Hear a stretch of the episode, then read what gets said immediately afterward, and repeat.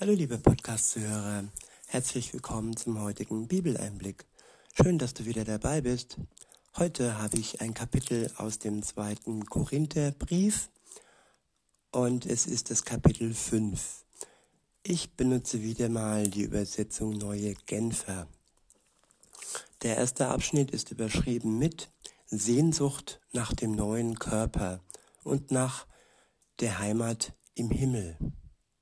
Also Sehnsucht nach dem neuen Körper und nach der Heimat im Himmel.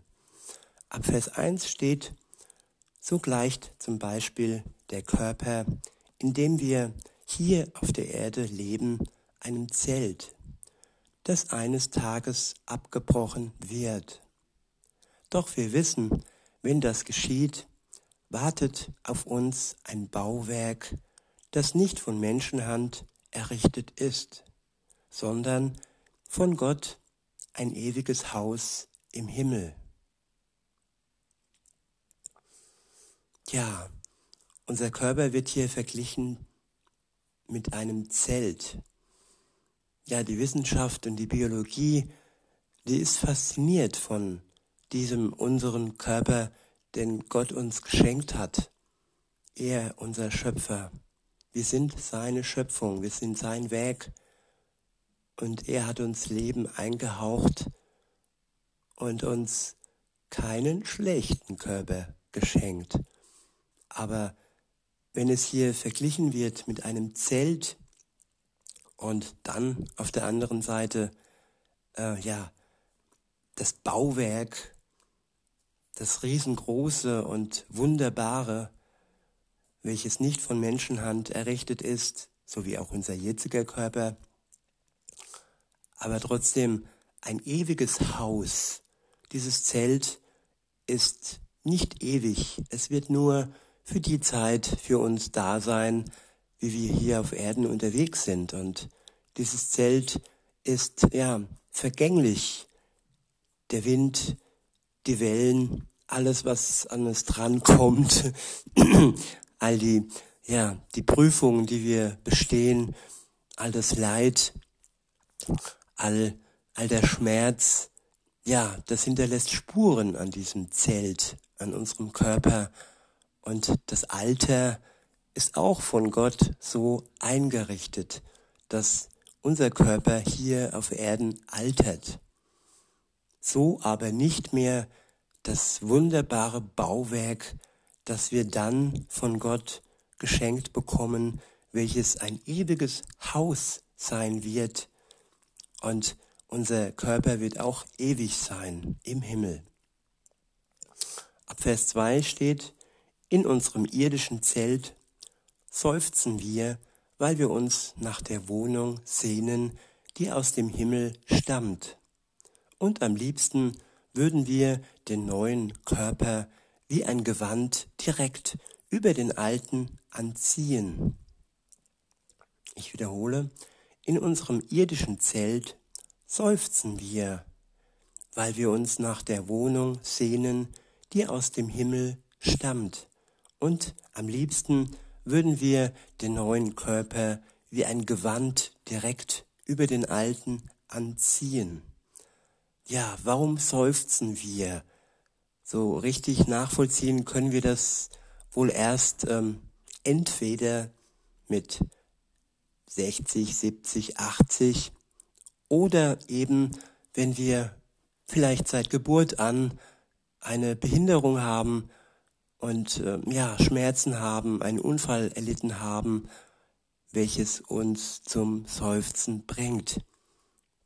Ich will nicht sagen, wenn es normal verläuft, nämlich was ist normal, es ist alles so, wie es sein soll, aber viele Menschen können ihren Körper und auch ich ähm, schon lange Zeit genießen.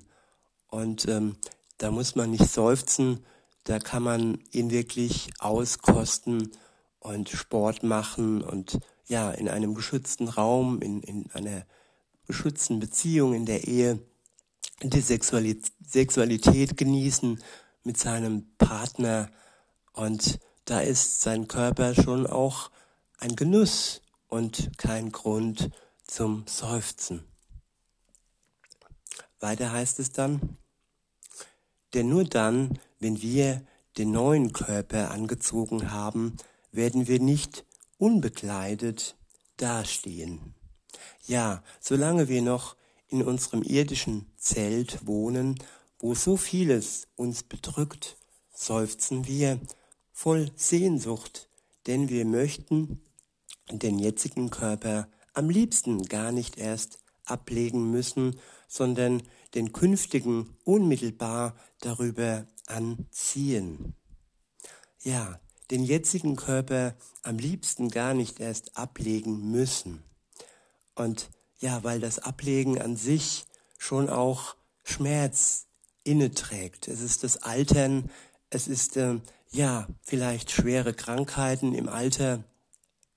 Wenn ich meinen Vater anschaue, der an Krebs gestorben ist, ja, das waren schwere letzte äh, Tage, Monate.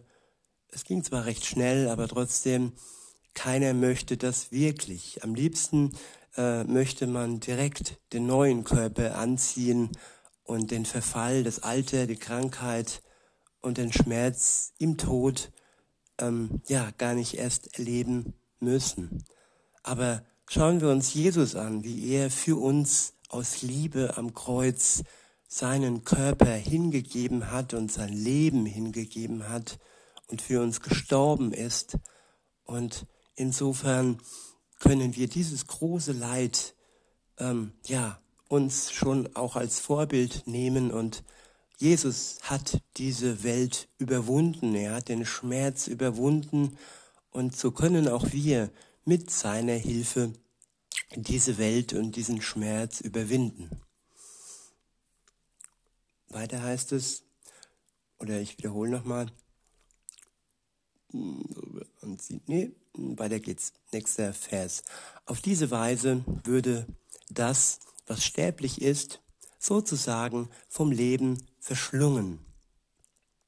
Ja, der neue Körper würde unseren alten, unser Zelt einfach im positiven Sinne verschlingen und ja, das ist ein schönes Bild und man darf träumen. Aber nun ja, es gibt eine Zeit, wo Jesus wiederkommt.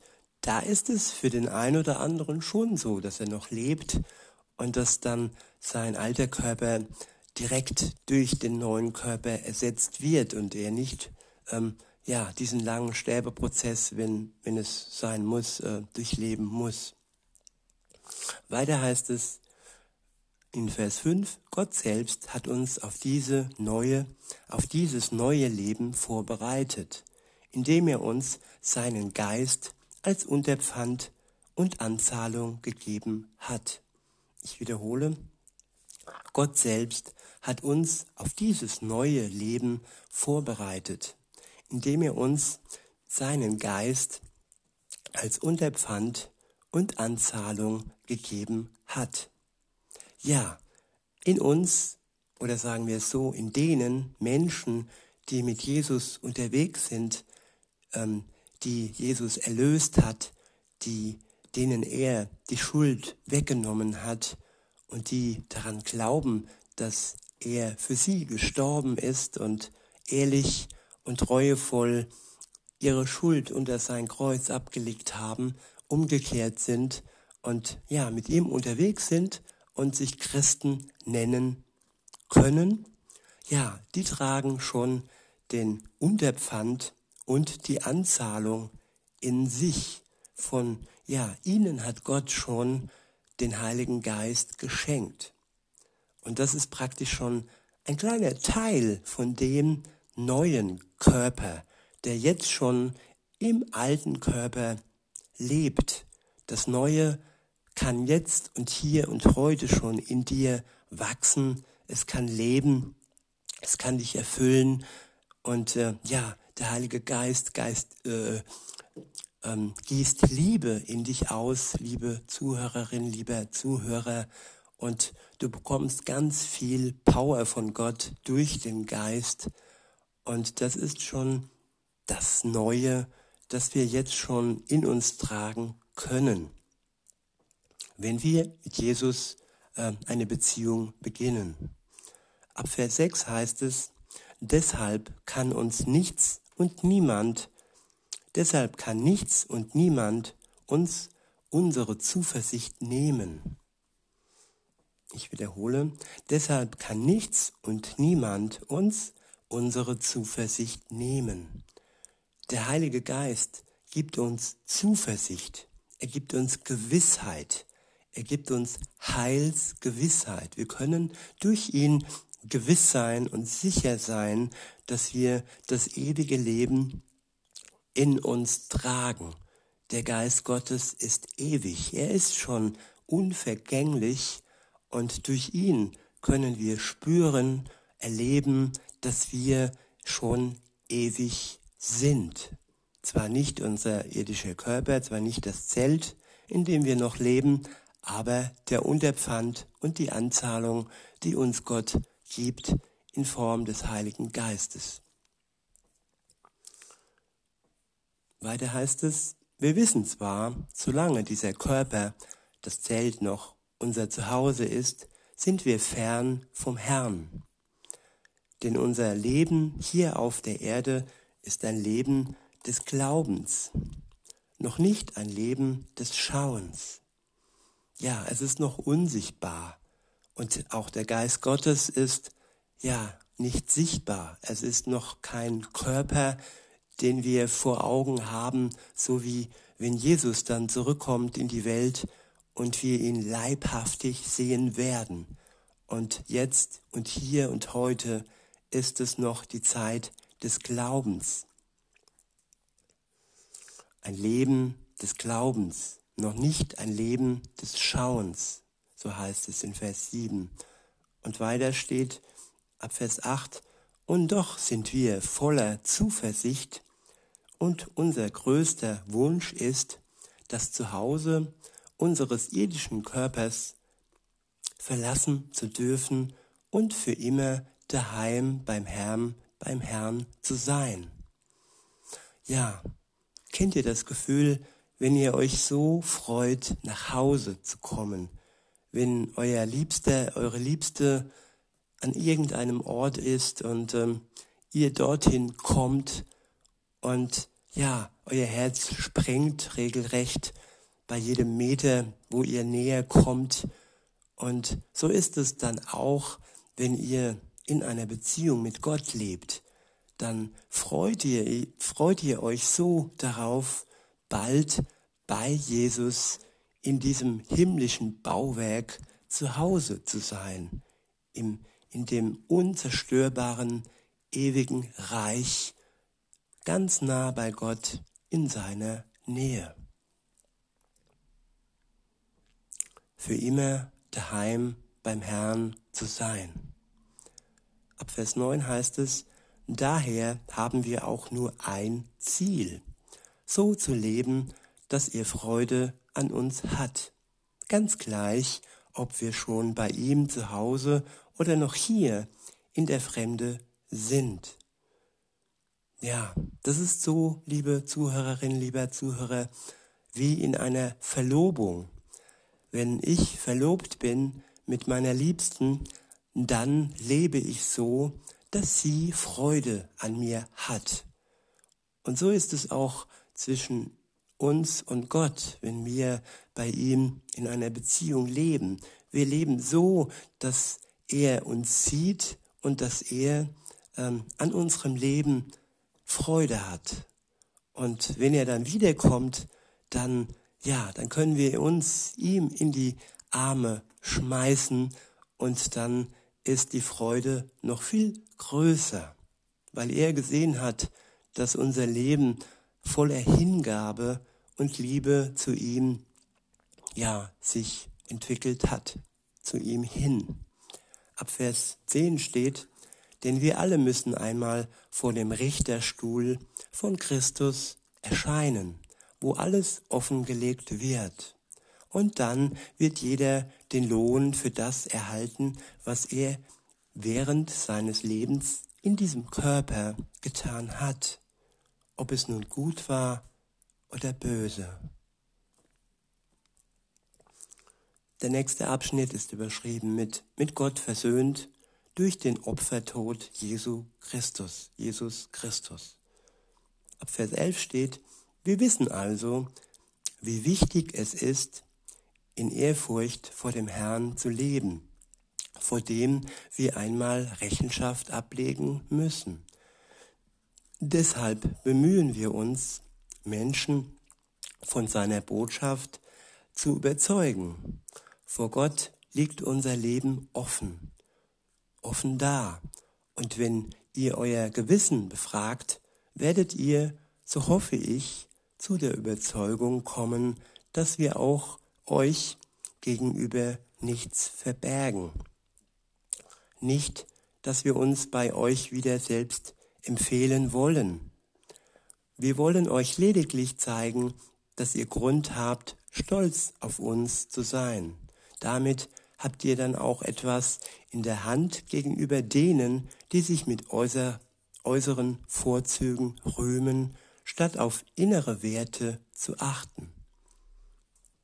Wenn wir uns nämlich, wie einige behaupten, so verhalten haben, als hätten wir den Verstand verloren, taten wir das in unserem Eifer für Gott.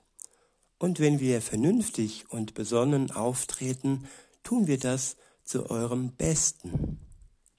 Bei allem ist das, was uns antreibt, die Liebe von Christus. Wir sind nämlich überzeugt, wenn einer für alle gestorben ist, dann sind alle gestorben. Einer für alle. Jesus starb für alle. Ja, einer ist für alle gestorben, so sind alle gestorben. Mit ihm und auch mit ihm wieder auferstanden. Der Tod ist durch Christus überwunden. Und das neue Leben ist durch ihn und durch den Unterpfand, durch die Anzahlung besiegelt. Ab Vers 15 heißt es, und er ist deshalb für alle gestorben, damit die, die leben, nicht länger für sich leben, für sich selbst leben, sondern für den, der für sie gestorben und zu neuem Leben erweckt worden ist. Wenn wir mit Jesus unterwegs sind, dann leben wir ein Leben für ihn. Wir leben kein Leben mehr für uns alleine, sondern für den, mit dem wir verlobt sind. Unser Leben ist verschmolzen und wir leben hin auf den großen Tag der Hochzeit, wo wir zusammen als Braut mit dem Bräutigam vermählt werden, dem großen Festtag, dann, wenn Jesus wieder kommt. Weiter heißt es, und er ist deshalb für alle gestorben, damit die, die leben, nicht länger für sich selbst leben, sondern für den, der für sie gestorben und zu neuem Leben erweckt worden ist. Daher beurteilen wir jetzt niemanden mehr nach rein menschlichen Maßstäben. Früher haben wir sogar Christus so beurteilt. Heute tun wir das nicht mehr. Vielmehr wissen wir, wenn jemand zu Christus gehört, ist er eine neue Schöpfung. Das Alte ist vergangen, etwas ganz Neues hat begonnen. Etwas ganz Neues kann beginnen in deinem Leben, liebe Zuhörerin, lieber Zuhörer. Das Alte kannst du hinter dir lassen und das neue, wunderbare Glück, besiegelt mit dem Geist Gottes in dir, kann beginnen, wenn du es willst. Vielleicht sogar heute, hier und jetzt wenn du mit Gott, ja, diese Verlobung eingehst und ihm die Treue schwörst und dein Leben ihm hingibst, es ihm schenkst, es ihm, ja, opferst, nicht zum Tod, sondern zum Leben, zum ewigen Leben. Weiter heißt es, das Alte ist vergangen, etwas ganz Neues hat begonnen. Das alles ist Gottes Werk. Er hat uns durch Christus mit sich selbst versöhnt und hat uns den Dienst der Versöhnung übertragen. Ich wiederhole, er hat uns durch Christus mit sich selbst versöhnt und hat uns den Dienst der Versöhnung übertragen. Wir können uns mit Gott versöhnen, indem wir in Anspruch nehmen, was Jesus für uns tat.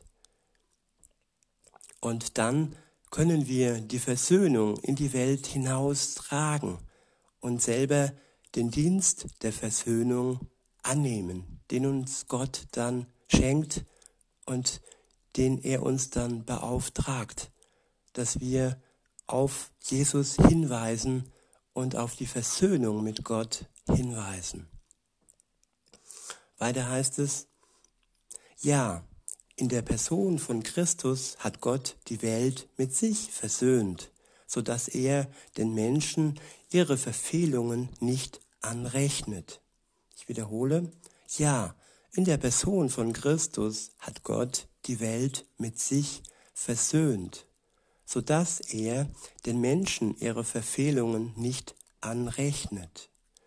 Und uns hat er die Aufgabe anvertraut, diese Versöhnungsbotschaft zu verkündigen.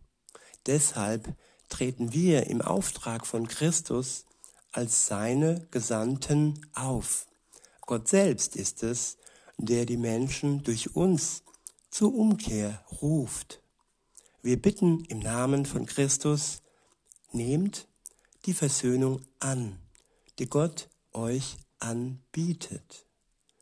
Denn der ohne jede Sünde war, hat Gott für uns zur Sünde gemacht, damit wir durch die Verbindung mit ihm die Gerechtigkeit bekommen, mit der wir vor Gott bestehen können. Nur durch Jesus Christus können wir vor Gott dem Vater bestehen. Ohne die Versöhnung, die er bringt, ohne die Gerechtigkeit, die wir von ihm bekommen, dass er uns gerecht macht, heilig macht, dass er uns die Schuld, die Sünde wegwäscht. Durch sein Blut werden wir reingewaschen und stehen dann vor Gott, dem Vater, und dürfen zu ihm Abba, Vater, sagen.